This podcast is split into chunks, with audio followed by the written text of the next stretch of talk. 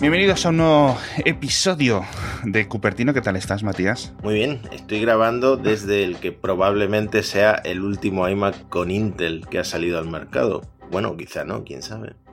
¿Te imaginas que vuelve Apple con Intel dentro de unos años? el tema es que mi cuñado, que es montador de cine, necesitaba un iMac nuevo y yo le expliqué toda la movida del M1 y de lo que está pasando y de que el último, de que iba, de hecho le dije, va a salir muy pronto un iMac nuevo y era verdad acabó saliendo. Sí. Pero él quería pues algo más potente. Ya sabemos que el iMac con M1 que ha salido mm, es de los del modelo base, digamos, de los pequeños. Y se compró el iMac Mid 2020, el tope de gama, digamos. Y luego ya él le añadió por su cuenta la RAM, que es lo lógico porque Apple te cobra demasiado dinero. Y resulta que noto muchísimo la diferencia con mi iMac, que es de 2017, en cómo suena. Suena súper, súper bien. Y lo, estoy grabando desde mi micrófono, pero me hubiera gustado probar cómo sonaría un podcast grabado desde el iMac, porque es este iMac que Apple cuando lo lanzó dijo eh, que tenía micrófonos de estudio, que es algo que dice también del último iPad Pro. Así que nada, un día si quieres probamos a grabar con los micrófonos de estudio a ver hasta dónde llega la promesa de, de Apple. Sí, pues no sé si será el último iMac o incluso a lo mejor el último Mac, porque yo no sé si yo no veo que vayan a renovar nada más, ¿no? Este fue el último que sacaron y, y, ya. No creo. Si no sé si el MacBook Pro de 16 se actualizó después del iMac. Ah, cierto, cierto, cierto, pero, cierto, cierto. Pero sí, de los últimos seguramente. Qué bueno. Qué bueno. En fin, tenemos que hablar de un montón de los AirTag, un montón de seguimiento, porque seguís enviándonos preguntas, seguimos encontrando cositas nuevas y siguen fascinando. Hay un montón de cosas mm, chulas dentro de estos cacharrines y hay que comentarlas. También me gustaría deciros que estamos siguiendo obviamente de cerca el juicio este de Epic contra Apple en Estados Unidos y es tan, tan, tan interesante que lo que vamos a hacer es en el siguiente episodio vamos a coger todos los emails estos súper jugosos de los altos ejecutivos de Apple, de los altos ejecutivos de Epic, de los altos ejecutivos de todas las consolas, perdón, de todos los fabricantes y competidores que están pasando como testigos vamos a ponerlos en un orden cronológico que yo creo que es como mejor se explican la cosa y vamos a dedicarle el próximo episodio.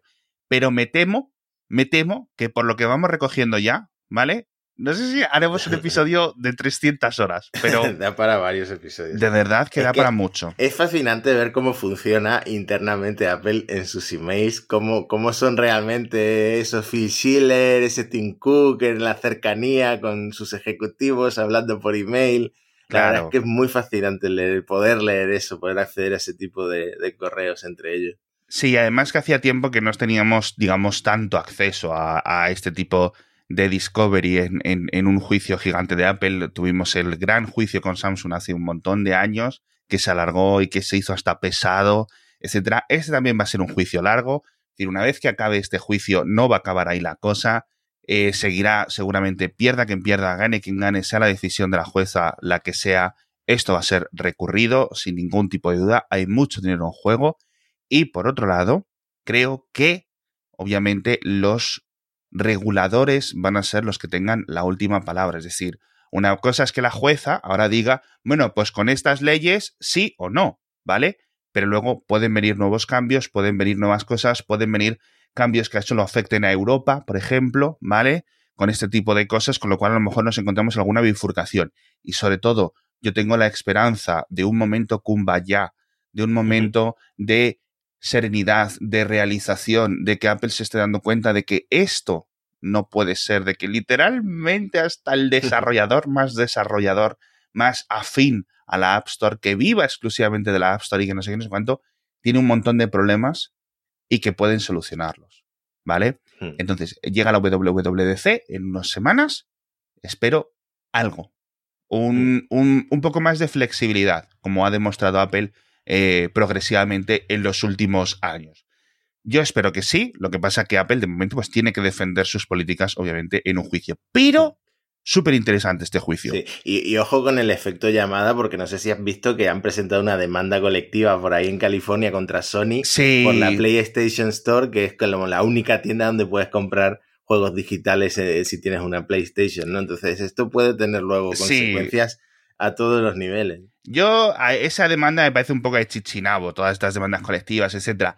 Y por otra parte, al final, ¿sabes qué pasa con las consolas? Bueno, no quiero meterme mucho porque es un tema que nos hemos repetido eh, muchísimo. Tú en la consola mm, tienes un sistema de licenciado, etcétera, pero aparte tú puedes ir o comprar las cosas en la propia consola o comprarlas en una tienda física, entonces es diferente. Pero bueno, esto no viene al caso. Vamos a hablar de los AirTags, que es lo importante.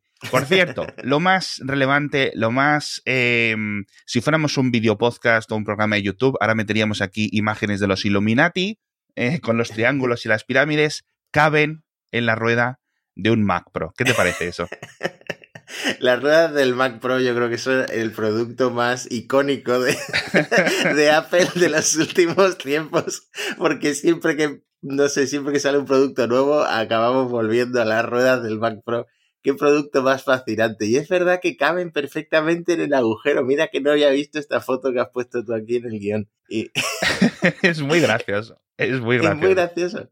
Sí, sí, sí. O sea, es como, para la gente que sepa lo que es un tapacubos de un coche, pues es como mm. eso. Es como si le pusieras el AirTag en el agujerito que tiene, digamos, la, la propia rodita, se la pones ahí y encaja perfecto. Curioso. Yo los pondría al revés para que se vea la manzana en ah, cada rueda. Claro, claro, y dando vueltas, ¿no? Va a ser, va a ser el más chulo de la oficina. Eh, así que nada, si alguien tiene 820 euros que le sobren, ya sabe, unas rueditas y un pack de cuatro AirTags y a disfrutar. Nunca se le va a perder el Mac Pro. Eh, en fin, eh, más temas de los AirTags. una cadena australiana he leído que lo habían retirado porque los niños se pueden tragar la pila.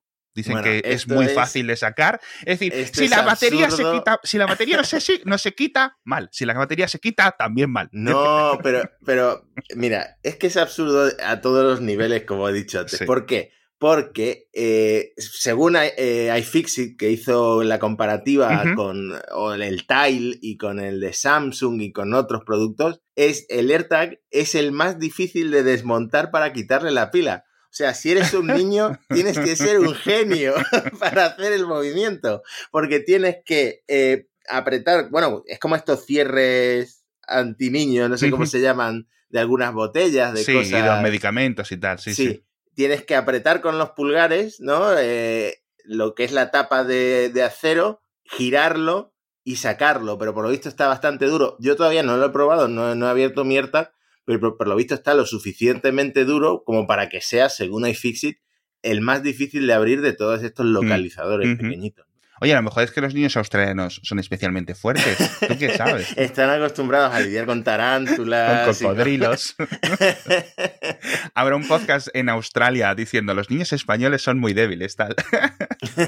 ya no corren delante de los toros y han quedado un poco ya malamente. En fin, ¿qué tal tu AirTag esta semana? ¿Que, has perdido algo más? ¿Alguna cosa? Pues eh, estoy preocupado porque no le estoy dando ningún uso y no sé si fue una compra impulsiva, no se me ha vuelto a perder nada. Le he preguntado a Elena si lo quiere meter en las llaves del coche, pero no quiere porque soy demasiado grande. Pero eso sí, me ha llegado un llavero de un euro que compré en AliExpress, llegó rapidísimo. Y, y, bueno, ahora ya puedo meterlo en más cosas, ¿no? Atarlo a la perra cuando la saco. Qué bueno. Eh, el problema es que mi perra se mueve menos. Ya, eso te iba a decir, digo, tu perra no es mucho de escaparte, ¿eh? se mueve menos que yo, así que no sé, por ahora lo tengo en la mochila y a veces lo meto en, mi cartera, pero ahí va pasando de un lado a otro. Tengo que probar. A ver, yo como, como persona interesada en cómo funciona la tecnología, debería probar, eh, por ejemplo, abrirlo, a resetearlo, que hay que quitar la pila cinco veces. Bueno, hablando de cinco, eh, tienes que explicar eso que hackeaste ahí con ese truco de apretar cinco veces el emoji, tío. Pues fíjate que el, post ese que escribí en Gizmodo se, se acabó haciendo viral porque nadie había encontrado el enfoque correcto que era, que era eh, un usuario frustrado con su AirTag golpea cinco veces la pantalla de su iPhone y desbloquea un menú secreto. Porque es, película, ¿eh? exactamente, es exactamente lo que ocurrió. Esto era un usuario de Reddit que le pasó lo mismo que a mí me ha pasado en, quizás sea problema de calibración, que es que el AirTag, o sea, el iPhone muchas veces te dice no encuentro la señal del AirTag porque es demasiado débil, muévete. a este usuario le pasaba muy seguido, de hecho también tuvo problemas para vincularlo cuando abrió el AirTag por primera vez, esto a mí no me pasó, y eh, empezó, a, empezó, a, estar tan frustrado que en la interfaz de búsqueda, de búsqueda del AirTag, que se llama, eh, Apple lo llama la búsqueda precisa o la localización precisa, algo así, eh, le dio cinco veces de la, propia frustración al nombre del AirTag. ¿Y qué ocurre? Que al hacer eso aparecen un montón de controles para cambiar la interfaz de la aplicación, para ver exactamente cuál es la orientación del dispositivo, em, que es básicamente un menú para desarrolladores de Apple que Apple se olvidó de eliminar del código que lanzó con la última versión de Buscar, de la aplicación Buscar, sí. y está ahí. Yo supongo que Apple en la próxima actualización lo va a quitar, pues no tiene sentido que eso esté ahí, pero me lleva a preguntarme, ¿habrá más cosas ocultas? Es que esto es muy parecido como en Android. Muchas veces te tienes que, te tienes que ir al menú de no sé qué menú y, pulsar cinco veces en, uno de los ajustes o en la versión del kernel o en algo de eso para activar el menú para desarrolladores. Pues me lleva a pensar, ¿tendrá Apple ocultos más menús de este tipo en los que hay que hacer una serie de golpecitos en la pantalla del iPhone para activar menús secretos. Un pues código pues Konami. Qué bueno. Exactamente, pero es muy curioso que se le, se le haya escapado esto y mm, por suerte se puede desactivar volviendo a pulsar cinco veces en el nombre del AirTag, pero hay, hay gente que ha empezado a jugar con los ajustes y se le ha quedado la aplicación como cambiada y ya no, ya no pueden volver atrás. Y eso es una cosa que, que tuve mucho cuidado de no hacer porque puedes cambiar, por ejemplo, en la interfaz de la aplicación, eh, tienes por detrás como la imagen de la cámara del iPhone desenfocada. Pues puedes cambiar el nivel de enfoque, Qué bueno. puedes cambiar cuántos mm, círculos forman la flecha, no sé, puedes cambiar los colores, un montón de cosas, pero a nivel de diseño. Yo creo que esto era una, un ajuste para diseñadores de la aplicación. No creo que sea nada que nos esté descubriendo secretos industriales de Apple ni mm, nada importante. Exacto. Es, es el modo de debugging. Cuando estás programando algo, simplemente pues tienes ahí emitiendo algunas configuraciones extras, algunos parámetros extra para que tú veas que lo que has programado está respondiendo bien, más allá de lo que indiques de cara al usuario que todo se está recogiendo bien. Con lo cual, chulo probadlo mientras dura, porque yo creo que en la próxima actualización esto se, va fuera, como dices tú, ¿verdad? Pero bueno, también hemos visto un artículo del Washington Post, que por cierto estaba en portada. Eh, ¿Cómo era el titular? el titular era algo así como eh, he pedido a, un compañero que me traquee o algo así y guau, no sé qué. Era un poco catastrofista, pero luego lo que es el, el artículo estaba bastante bien. Básicamente contaban un poco eh, he configurado un AirTag de un amigo, lo hemos metido en mi mochila y sabiendo que estaba ahí, configurado con la cuenta de mi amigo, pues hemos ido a ver qué es lo que ocurría. Y se quejaba, por ejemplo, de varias cosas que luego se lo estuvo comentando a la gente de Apple y Apple le dice, a ver, mm, lo hemos programado perfectamente y, no y le decían, oye, ¿os habéis puesto en contacto con asociaciones de parejas, por ejemplo, de estas que Em, que sufren abuso matrimonial, que sufren abuso por parte de sus parejas o, cosas así. Y decían que, bueno, que, no en este caso específicamente, pero que estarían dispuestos a hablar para ver cómo se puede mejorar, ¿no? Qué tipo de abusos extra se pueden dar, es decir, una vez que existen estos cacharrines. Que, de nuevo, mm, a mí me parece que, que, van a triunfar porque eh, es Apple y estamos todos hablando de ello, pero este tipo de cacharros existen desde hace mucho tiempo. Entre las dos cosas que más interesantes de todo el artículo, que voy a dejar en las notas del episodio, eran dos. Uno, que el sonido del pitido de eh, alerta, estoy aquí, no sé qué, es muy, muy, muy, muy, para él, para el periodista, muy bajito. Dice, con lo cual, si lo metes dentro de una mochila y metes los pantalones de correr, de por ejemplo el gimnasio, no sé qué, seguramente no se oiga, ¿vale? Y que el aviso este el, del móvil sí es un poco más visible porque estás mirando el móvil. Y por otra parte, le decía que le parecía muy arbitrario el tema de los tres días de diferencia, es decir, te están traqueando, pero espera tres días para enviarte, digamos, los avisos de, oye, hay una, un, un AirTag que está siguiéndote que no es tuyo, ¿vale?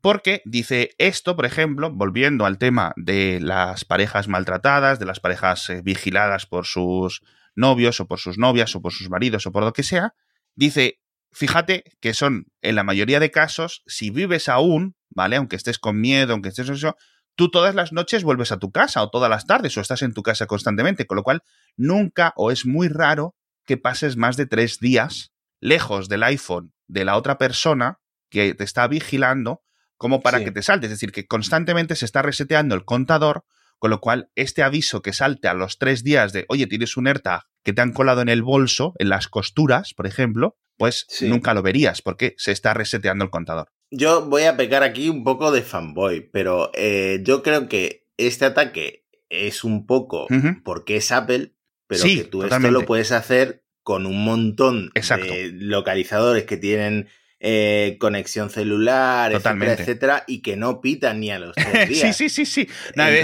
Estas son las cosas que puedes hacer con los Tile hace no sé cuántos años, no tan preciso, pero bueno, ¿vale? Suficiente como para ver por dónde van las cosas. Y por otra parte, con lo que dices tú, de hecho, en AliExpress, cuando anunciaron los rumores de los AirTags que iban a venir, busqué localizador 5G o localizador 4G. Y por, no sé si me costó menos de 10 euros, y me lo enviaron a casa. Lo tengo aquí en el cajón. Ni lo he usado porque soy yo y soy muy vago. Pero mi idea es ponerlo en el coche, por ejemplo, ¿vale? Ponerlo dentro de alguna parte del coche, etcétera. Un montón de coches modernos, esto ya lo tienen incrustado. Pero es una tecnología que se ha abaratado tanto y que funciona de forma celular, es decir, a través de las redes 4G, que tiene una SIM, etcétera, que es mucho más barato que un AirTag y no necesitas de otro AirPhone que te vaya enviando la localización ni nada. Con lo cual, bueno, es decir, lo que decías tú, y completamente tienes toda la razón. Si alguien quiere realmente seguirte, lo lleva haciendo mucho antes de que salieran los, los AirTags, ¿no? Yo creo que este tema son, exacto, sale Apple, saca un nuevo producto, de repente hay muchísimo interés por cómo funciona, por gente que a lo mejor nunca había estado pendiente de que si los Tile hacían tal, o que si los tracking estos hacían Pascual, ¿no? Sabían que eran cosas que existían, pero como que no les interesaba. Apple te saca uno, funciona muy bien, dicen, oye, puedes encontrar tus llaves, puedes encontrar tu cartera, puedes encontrar no sé qué, y, de nuevo, la gente se pregunta y empiezan a derivar todas las preguntas que muchas personas a lo mejor ya se hicieron hace cinco años. Oye, ¿qué pasa si lo pierdo? Oye, ¿qué pasa si me lo resetean? Oye, ¿qué pasa? ¿Sabes? Mm. Pues bueno, así que, así que bueno, yo creo que los AirTags, más allá del, del seguimiento fuera de las casas, yo creo que el 99,9% de su utilidad es dentro de nuestras casas que para eso tienen todo este ultra ancha, ultra banda ancha, que al final es lo más, lo más útil.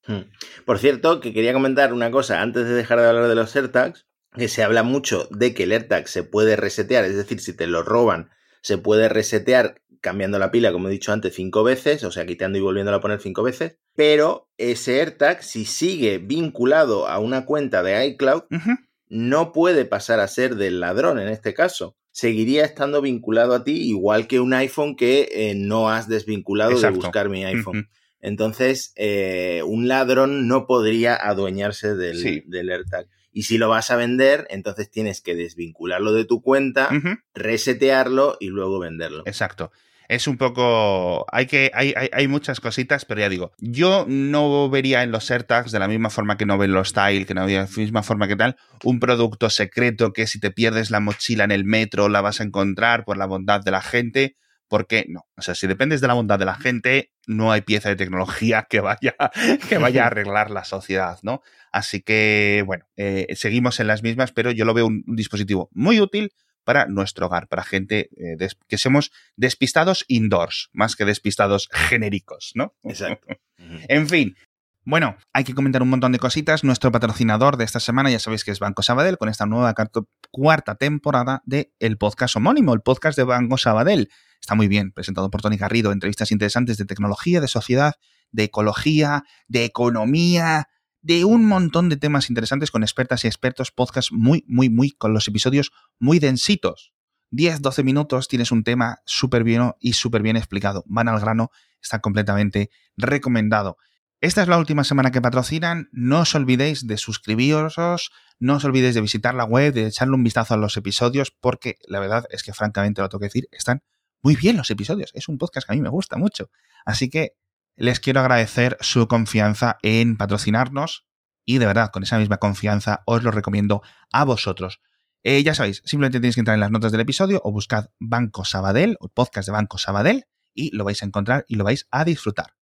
Tenemos muchos rumores que comentar, pero rápidamente otra de las grandes funciones que está dando muchas preguntas entre los últimos días con la llegada de iOS 14.5 es lo del seguimiento, cuando las aplicaciones a los usuarios o a los oyentes os están preguntando, oye, ¿por qué, eh, ¿por qué Apple dice que pidamos a la aplicación que no nos siga? Apple no lo puede impedir. ¿Cómo funciona esto? Porque ¿Sabes qué pasa? Bueno, primero nosotros no lo hemos comentado en el podcast, pero creo que en general, cuando he leído por ahí la prensa especializada, etcétera, incluso aunque esta llevo meses en beta, no lo han explicado bien. Entonces, me gustaría dedicarle unos minutos, si no te parece mal, porque es bastante chulo. Lo primero, unos datos, y es que desde que ha llegado iOS 14.5, a todos aquellos que lo tengáis ya, el 88% de los usuarios del mundo le están dando a no permitir, estos son datos recopilados, curiosamente, por una eh, aplicación third party, por los de Flurry, que ya sabéis que están incrustados en un montón de aplicaciones, es decir, que tienen sus SDKs eh, puestos en juegos, en aplicaciones, etcétera, de todo el mundo, y es de donde ellos van sacando un montón de información, o como le llaman ellos, inteligencia de nuestros teléfonos, sin mayor tema. No sé luego los datos de Flurry, dónde van, dónde vuelan, etcétera, pero están recopilando estos gráficos y en el mundo, 9 de cada 10, más o menos, les damos a no permitir la privacidad. En Estados Unidos la cifra es un poco más alta, 95%. No me preguntes por qué, no sé si es que en inglés la traducción es más clara o algo, pero ahí está una diferencia. O es que en, en, Estados Unidos tienen el tema de la privacidad más dentro, no lo sé, pero hay una diferencia. Hay curioso. Bueno, y este, este aviso, que a lo mejor muchos vais a estar cansados de verlos, sobre todo una vez que instaléis iOS 14.5, porque un montón de aplicaciones os lo van a pedir, etcétera, es muy parecido a los típicos banners de las cookies, ¿vale? Cuando vais a visitar un montón de páginas web. Lo bueno, solo sale una vez, ¿vale? Es decir, cuando abréis una aplicación, os lo va a pedir, si no tiene este ajuste, si no tiene este ajuste ya almacenado como que has tomado una decisión, te va a pedir, te va a dar las dos opciones, permitir o pedir que no lo haga, ¿vale?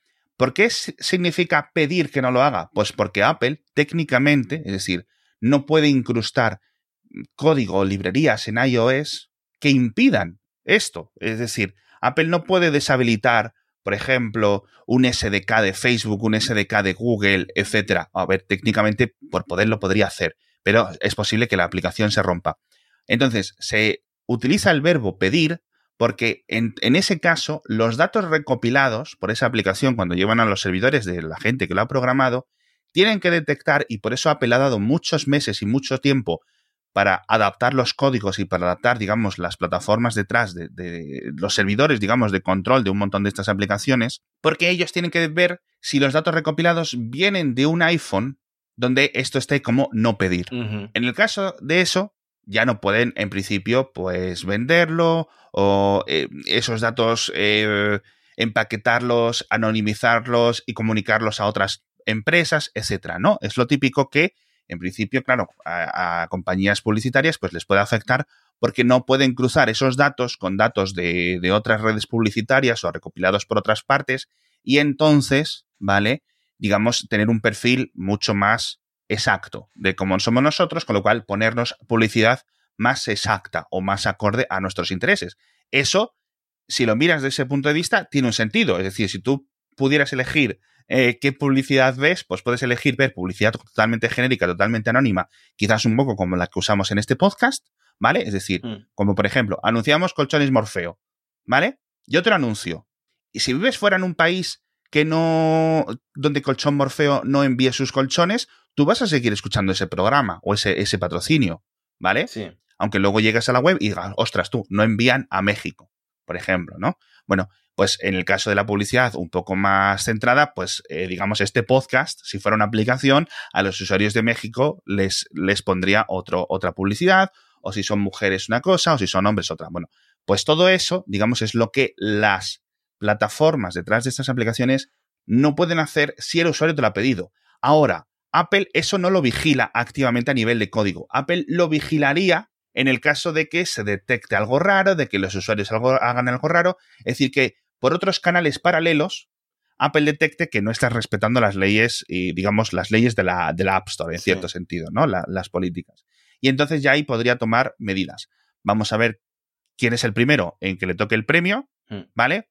porque obviamente las grandes empresas lo, lo están respetando de forma muy, muy, muy radical. Es decir, si YouTube pierde su aplicación en la App Store, sería un desastre. Así que yo imagino que vendrá por eh, aplicaciones pequeñas, de comercio electrónico, juegos y cosas así, ¿vale? Así que yo creo que es por donde, por donde vendrá. Aquí, Pero, aquí yo creo que pasa una cosa. Eh, si tú te metes en una web que te dice necesitamos recopilar eh, en cookies o lo que sea para servirte anuncios que te van a interesar más, la gente le va a dar a aceptar incluso sin leerlo. Pero aquí, como es Apple la que controla el lenguaje del mensaje, por eso ha triunfado tanto, por eso el 88% de la gente le da de negar. ¿Y qué ocurre? Que entonces ya hay quien, sobre todo Facebook, está lanzando sus mensajes lastimeros cuando actualizas, que es lo que habrá visto muchísima gente al actualizar a iOS 14.5, explicándote que necesitan que le des que eh, sí, permitir a esto porque es la forma en la que tenemos de que Instagram siga siendo gratis, es la forma en la que tenemos de mostrarte eh, mejores eh, anuncios, etcétera, o anuncios más ajustados a, ti, etcétera. Sí. Entonces, incluso apareciendo ese mensaje en Instagram y en Facebook, la gente le está dando a que no. Claro. O sea, esto en realidad es funciona mucho mejor que lo que está pasando en Europa con las cookies. Está funcionando mucho mejor porque Apple está controlando mm. el lenguaje de, ese, de ese mensaje que emergente, ¿no? Exacto. El tema de las cookies es muy parecido. Tú le puedes decir que no y luego la web, pues te sigo enviando las cookies. no hay ningún problema. El caso es que tú puedes ver las cookies de ese dominio y por otros canales, pues puedes ir y denunciarlo a una agencia de protección de datos de lo que sea y decir, oye, mira, les estoy diciendo que no las cookies y cuando entro aquí esto parece una pastelería, ¿sabes? Entonces, bueno, ¿qué significa, por ejemplo, si no sale el mensaje de permitir? Por ejemplo, eso es porque en ajustes, privacidad, y luego creo que hay una opción extra de tracking, un, tercer menú, ahí tenéis un nuevo em, botoncito para activarlo o desactivarlo. Y desactiva todo. Es decir, si vais a ajustes, privacidad, tracking, podéis desactivarlo para que nunca ninguna aplicación os lo pida. Es decir, es como si le pidierais por defecto todas las aplicaciones, no. ¿Vale? Con lo cual es muy chulo. Y por otra, otra parte, ese botón que os estoy comentando, algunas personas lo tienen en gris. Es decir, que aunque quieran que les traqueen, no pueden. ¿Vale? Esto, por ejemplo, son casos para cuentas que están gestionadas por em, sistemas educativos, por ejemplo, el iPad de una escuela, un iPhone que te deje tu universidad, etcétera. Luego, para cuentas que son menores de edad, aunque no me queda claro dónde pone la frontera Apple de cada año, perdón, de cada país, no hay una tabla específica, no sé si en Europa son 13 años o 15 años o 17 o 18, etcétera, pero yo creo que es para menores en general de 18 años, aunque me gustaría ver una tabla eh, por países. Y en última instancia, la última opción es para cuentas de Apple creadas hace menos de tres días. Es decir, que si tú tienes un iPhone nuevo y no tienes Apple ID y te lo configuras, esa opción durante los primeros tres días va a estar completamente cerrada. No, no sé muy bien por qué es eso, pero esa es una de las limitaciones que ha puesto Apple. Así que... Ah, por cierto, dos consecuencias que se me ocurren de que tanta gente esté dando que no. Primero, la cantidad de empresas estas que se dedican bueno, al dropshipping y a engañar un poco, no al dropshipping en general, sino a engañarte un poco con eh, imágenes para que compres un producto que no vale lo que cuesta. Por ejemplo, esas imágenes que hace un tiempo se pusieron de moda de famosos photoshopeados con camisetas personalizadas con cosas que te interesaban a ti en Facebook. Por ejemplo, una serie que te gusta en Facebook y te aparecía una foto de un famoso llevándola. Eh, esas cosas yo creo que van a empezar a desaparecer si tanta gente le está dando de negar. También la creencia, la falsa creencia de que Instagram no se escucha con el micrófono, yo creo que va a empezar a desaparecer también porque los anuncios no van a ser tan buenos o tan ajustados a me voy a ir a mm, me he descargado una aplicación de viajes o me voy a ir a, a ir a remar en kayak, por ejemplo, y de repente te salen anuncios de kayak, ¿no? Es que yo creo que eh, eso va a dejar de pasar también. Es que fíjate, porque yo creo que obviamente esto va a tener un impacto, pero eh, Facebook, vamos a usar Facebook como hipotético. Facebook, dentro de tus datos, dentro de lo que tú compartes dentro de Facebook, una vez que tú lo has puesto ahí, ellos ya lo pueden analizar y pueden hacer lo que ellos quieran. Es decir, esto no, no realmente no afecta, ¿vale? Afecta más a que Facebook no puede recoger datos de un videojuego que te hayas instalado que tenga el SDK de Facebook, por ejemplo, ¿vale? Es decir, si tú vas a Facebook y dices, mmm, qué buen fin de semana he pasado en mmm, Cancún, ¿vale? Pues, pues Facebook sabe que estás en Cancún y te va a mostrar el ahí. Es decir, Facebook va a saber que eres una mujer de 25 años o un hombre de 26 años o lo que sea. Eso va a seguir ocurriendo. Eh, y, un montón de información va a seguir, porque al final vas a seguir utilizando la web de Facebook, vas a seguir. Simplemente es que dentro de cuando estés en el iPhone en aplicaciones que no sean Facebook, Facebook lo va a tener mucho más difícil para recopilar parte de esa, de esa información. Pero bueno, en general yo creo que es un, paso en, la buena dirección, ¿vale? Eh, que si algunos anuncios durante un tiempo van a ser un poco menos exactos, bueno, yo no creo que, hay ningún problema. Vamos a ver más allá de para estas, para estas empresas. Rumores, para acabar, que tenemos aquí un par de rumores bastante golosos. Yo creo que el más interesante es el de Minchiku. Nuestro amigo. Hay, que enviarle, hay que enviarle un saludo, que luego si no le saludamos se, enfada y te pone de mesa ahí raros. Oye, no me habéis, no me habéis saludado en Cupertino esta semana, tal. que dice que Apple ya se está preparando para enviar en 2023 entre 15 y 20 millones de iPhones plegables. Van en serio con los iPhones plegables. Si ponemos en contexto esto de los 20 millones, ¿qué es? ¿Mucho o poco? En, el, en un año se suelen vender unos 200 y poco millones de iPhone. O sea que poco. Tiene que ser carísimo el iPhone plegable seguramente. Eh, bueno, bueno, bueno. No lo sé. A ver, en principio, si sale, imagino que será el más caro de los que haya, viendo lo que están haciendo otras compañías. De nuevo, si sale, yo creo que los plegables van a estar aquí que para el futuro. Yo creo que muchas personas que se han reído de los Galaxy Fold y de los plegables en general como concepto van a tener que borrar muchos tweets.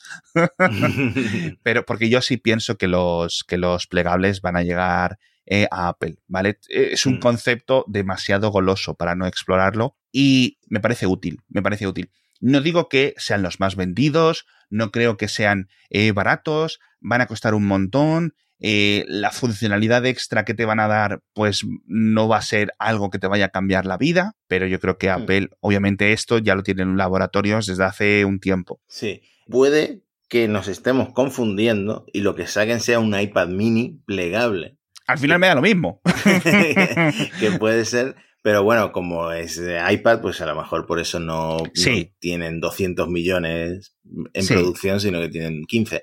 El, tema es que los rumores que venían antes de Minchikuo decían pantallas de entre 7,5 y 8 pulgadas, que vendría a ser un concepto Galaxy Fold más que un concepto eh, Galaxy Flip. Es, decir, como el Razer también, ese, que tipo concha, ¿no? No sé cómo, cómo, ¿cómo llamarlos? Los que se abren, los de los, que antes llevábamos de tapita. Exacto, es decir, los que son pequeñitos y se abren hasta tamaño de teléfono normal, no, no, los que son una tableta que se doblan hasta tamaño de teléfono. Yo prefiero esos, yo prefiero el rollo flip, lo he dicho aquí, lo he dicho en carne, lo digo en el diario, o sea, cada poco, prefiero ese tipo de teléfonos. Yo Pero también veo... les veo... Es que no les veo, no veo sentido, porque, porque a mí un iPhone me cabe en el bolsillo, no necesito que sea más pequeño. Claro. Yo lo que quiero es que el iPhone se convierta en iPad mini. A mí me gusta más el otro concepto. A ver, al final aquí hay, hay para todos los gustos, pero yo creo que, que, en general es posible que este es el que más el que mm. más triunfe en el caso de Apple o en el caso de que Apple saque, digamos, tirando más por la marca iPad, ¿no? Hmm. Que por, que por el otro lado. Bueno, el informe de Cuo dice que el futuro Mm, de los plegables es que todos los segmentos de la industria sean plegables, smartphones, tablets, eh, portátiles, y que Apple... El, iMac. bueno, el iMac no sé cómo lo harían, pero también puede ser que tenga ahí, yo qué sé, que sea plegable y que parte se transforme en una pantalla o en... O sea, lo, lo puedes hablar seis veces y te lo metes en el bolsillo lo doblas y la parte de abajo lo usas como tableta digitalizadora para dibujar, yo qué Pues fíjate. Puede que se les ocurra algo así. Que contraten a este hombre, que contraten a Matías ya, hombre. y dice Cuo que Apple, como tiene el ecosistema eh, cross-product, ¿no? De transversal de todos sus productos eh, más eh, firme, más sólido, pues puede que sea al final la ganadora, a pesar de que Samsung haya empezado con los plegables mucho antes. Yo, a ver qué tal queda, porque 2023 en principio no está muy lejos. Eh, si fuese, si me dijese, pero ¿qué mes? Bueno, pues a lo mejor es 2024 incluso, ¿no? Minchi Kuo ya sabemos que, que trabaja con, con, las órdenes, los pedidos, los proveedores, los no sé qué, con lo cual es el por dónde está enterado. Este tipo de rumores, cuando los cuenta Minchi Kuo, tienden a tener bastante valor, ¿no? Por ejemplo, el tema de los mini LED de los iPad, dice, lleva Minchi Kuo diciendo dos años que van a tener mini LED. El problema es que él sabe que están con los contratos con X compañía, con el proveedor, me parece que con Samsung, con quien sea, pero claro, hasta que llegan, hasta que están al precio adecuado, hasta que Apple decide ponerlos, hasta, es decir, ese tipo de cosas es a lo mejor donde él no puede llegar a saber, ¿vale? Con lo cual, ¿llegarán los iPhone barra iPad plegables? Sí, 2023, quizás 2024, quizás 2025, quizás Apple se retire, ¿no? De este tipo de contratos. Vamos a ver en qué queda la cosa. Yo le veo sentido y me gustaría verlo, sobre todo es porque me gustaría verlo cómo cambian la interfaz, las cosas, digamos, de software que, que, Apple como, como lo adapta, porque estoy viendo que, funciona muy bien. Eh, y ojo, otro rumor que me, ha gustado, me ha gustado, es una nueva, bueno, no es un rumor, es una nueva patente que ha, publicado Apple, eh, que ha solicitado Apple, de fundas para el iPhone de materiales textiles. Eh, en 9 to 5 Mac lo han descrito como los, las, estas fundas tipo calcetines de los iPods, pero yo creo que se refieren a una funda como la de los píxeles, que a mí me encanta personalmente porque es un material duro, pero al mismo tiempo tiene un tacto, primero que no se resbala, luego que mm. está muy chulo mm, estéticamente y luego que tiene un tacto bastante agradable, que son como mm, eh, de un material textil pero duro, ¿no? ¿Sabéis cómo es, a los que no lo hayáis probado, ¿sabéis cómo es eh, los brazos de un sofá, que son duritos y que rascan a veces cuando los tienes, o el de un coche, por ejemplo, el, los asientos de un coche?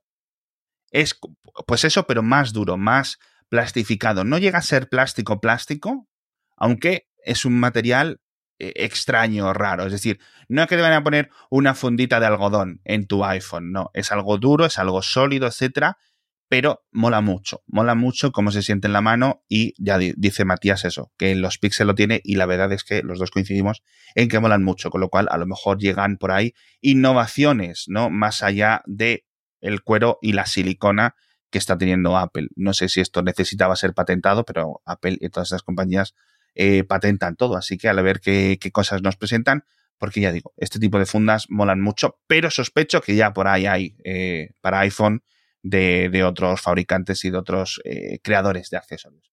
En fin, eh, con esto nos despedimos. Muchísimas gracias a todos, majos, por estar con nosotros en Cupertino una semana más. Nos vemos la semana que viene. Comentaremos todo esto de Epic y Apple que os hemos contado. Y tenemos aquí algunos más rumores, más noticias y más cositas que contaros. Hasta la próxima. Hasta otra.